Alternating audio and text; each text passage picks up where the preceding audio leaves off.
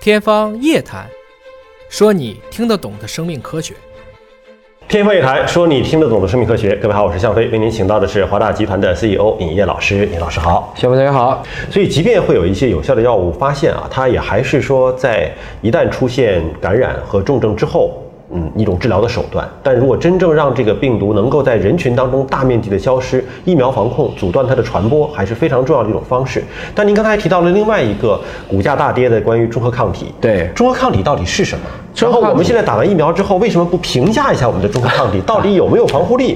中和抗体去年说的恢复性血清是什么？就是一个治愈的患者的血清那里面有什么？有抗体，综合抗体嘛。啊什么叫综合抗体？咱现在说综合是什么意思？中和就是正负加在一起就平了，就为零嘛，酸碱中和嘛。啊综合抗体是指保护性抗体。嗯，比如说我今天查出了你有艾滋病抗体，嗯，你对艾滋病有保护性吗？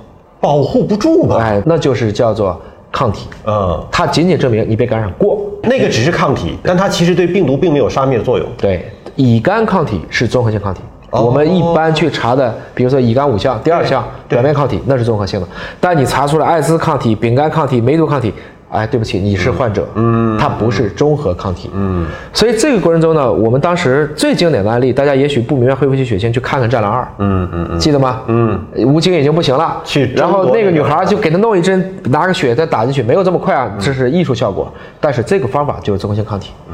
川普在去年不管他真感染还是假感染，反正他用了综合抗体的鸡尾酒疗法，记得吧？再生元当时给他做的说。一针很贵嘛，因为几克的抗体打进去了，我们一般打几个毫克了不地了，嗯那那个治疗要几百万美金呢，嗯，听明白了吗就？它有特权了。所以综合抗体即使能降低百分之六七十，现在口服药完全可以做到了，嗯而且是化学药物，嗯，化学药物什么意思？几乎没有成本，就放弃专利之后就没有成本，怎么叫没有成本呢？合成不要钱吗？极低。嗯你想一想啊，我经常给大家举这个例子，我们就说维生素 C 吧，我经常举这个案例。你说保健品的 VC 要求质量工艺高，还是药品的 VC 要求的质量工艺高？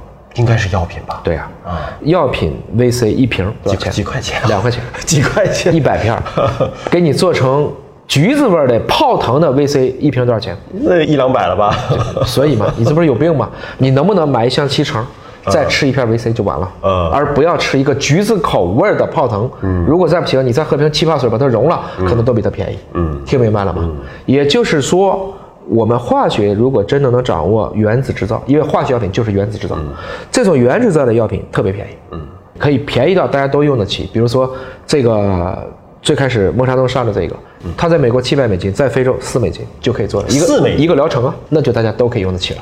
所以这就是默克的这个公司的善行，当年把乙肝的疫苗的这个专利，几乎是以无偿的方式转移给中国，也是这么做的。您既然说中和抗体作为化学药物这么便宜，那我们现在治疗药物还搞什么这些乱七八糟的方法？直接就中和抗体打进去，咱们都学这个川普打一针，那、咱们打不几克，打那个零点几克不行吗？就治不起吧，零点几克也要几万块钱。不，你不是说这便宜吗？化学药物便宜，中和抗体贵，哦这就是中和抗体的股价为什么下去了。它属于生物制造。生物制造你还要养细胞的，那还是麻烦。生物制造我们不有那种生物工厂吗？用大肠杆菌呐、用酵母啊，然后让它自然复制。都对，也还是比化学药物贵。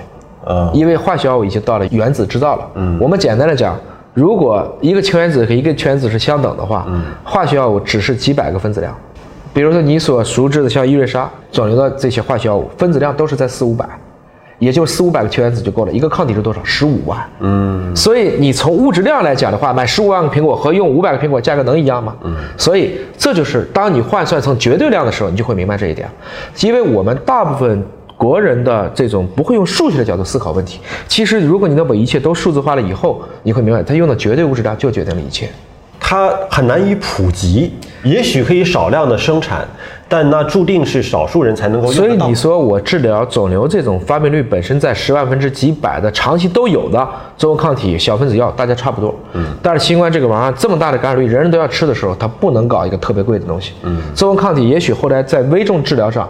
也许更有效果，但是在初期你不能说我刚一得病，我就是来中和抗体，啊因为中和抗体不能吃啊，中和抗体要怎么办？注射嗯它要注射，而口服药物直接自己买回家就完了，它才有可能普及。这就是为什么中和抗体的股市跌得更惨。那我们为什么不评价一下呢？因为打完疫苗之后，大家都不知道说我体内有没有中和抗体，嗯，最对吧？近这个管义在也讲这个问题。嗯，其实有一个很重要的事情，为什么全世界都很难批综合抗体试剂呢？嗯，为什么呢？因为综合抗体就本身就很难评价，不同的疫苗、不同的免疫原、不同的纯化工艺，嗯，它所产生的综合抗体是不一样的。哦，就意味着你灭活疫苗、mRNA 疫苗，它所激起人体的中和抗体也是不同的，不同的那哪种有效呢？可能都有效，啊、也可能都不足够有效。嗯，我举个例子啊，你比如说，我们今天要拧一个螺丝钉儿，这螺丝钉儿它既不是一字，它又不是十字的，它是一个星形六条边儿的，可以吧？可以，可以是一个米字吧？对是个八条边儿的，一字能不能拧？可以十字能不能拧？可以六角的能不能拧？也可以其中四个角的能不能拧？也可以，八个角的能不能拧？就不行了。八个角的也是能拧的，因为刚好八个边嘛。哦八个角的最好拧，哦是这意思吧？哦这里面产生这些螺丝刀都叫综合抗体，你告诉我哪个效果更好？不好评价。都能防护，对但是你说哪个防护的更高，还真的不太好说。可能八个星的最好，那是自然免疫。嗯，就你得了新冠以后产生的抗体是八个星的，嗯你用灭活疫苗拧它是一字的，嗯，你可能用 mRNA 拧完它是个十字的，嗯，两个都能拧吧？对但你用评价十字的去评价一字，这结果怎么办？你比我少俩边儿， 啊，但是它能不能拧开？能但是能不能被你检测到？能，不能，因为它是十字的，你是一字的，它我只查不检到测识字，对，检测不到你。大家听懂了吗？嗯。所以其实稍微跨一个领域，如果你真的懂疫苗、懂诊断、懂疫情、嗯懂这一切的问题，还能讲出来的人，这样的人太少了。嗯。他所带来的问题，就好像是把这个问题推到了一个为什么不做呢？嗯。其实我就可以反问，你查出来和你查不出来，你的结果是什么？嗯，打疫苗啊，没有了要打疫苗。对有了，除非低度特别高，低度不够还得打疫苗。既然指向都是打疫苗，那就打疫苗嘛。与病毒共存的策略和打疫苗这两件事情是没有关系的。嗯，你怎么做都要打疫苗。嗯，所以既然所有的选择都是打疫苗，我查综合抗体干什么呢？如果这个查综合抗体的成本已经高于打疫苗的成本了，那这个问题也有个成本问题，它是有一个成本问题的，所以不是说我们现在看到的查到 IgG、查到 IgM、查到核酸、接种了疫苗，这个疫苗护照本身来讲，我们说科学上绝绝对严谨，但它是一个综合的考量结果，你不能从一个点上去思考这个问题。我们要知道，现在对于普通的民众来讲，不管是注射疫苗，还是说在做大规模的人群筛查，还有就是从一些中高风险地区到一个低风险地区之后，有些地区也会强制的做社区的这种核酸检测的筛查，老百姓都是不花钱的。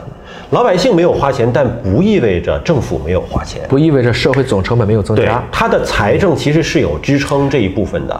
那么如果说再增加一个全民的抗体筛查，这个财政的支出其实很大，这其实就涉及到一个公共卫生的全民的抗体筛查还做得了，全民的综合抗体筛查做不了，因为找不出一种试剂可以对所有的疫苗给出一个公平的评价就。技术上都不支持。技术上都不支持。理论上讲，这个疫苗和它所产生的综合抗体这是一套的，嗯，而且这个过程中测综合抗体有一系列的这种滴定实验，它要定量，嗯，所以这个过程，如果你不是做诊断试剂这个行业的，你很难明白这其中的道道。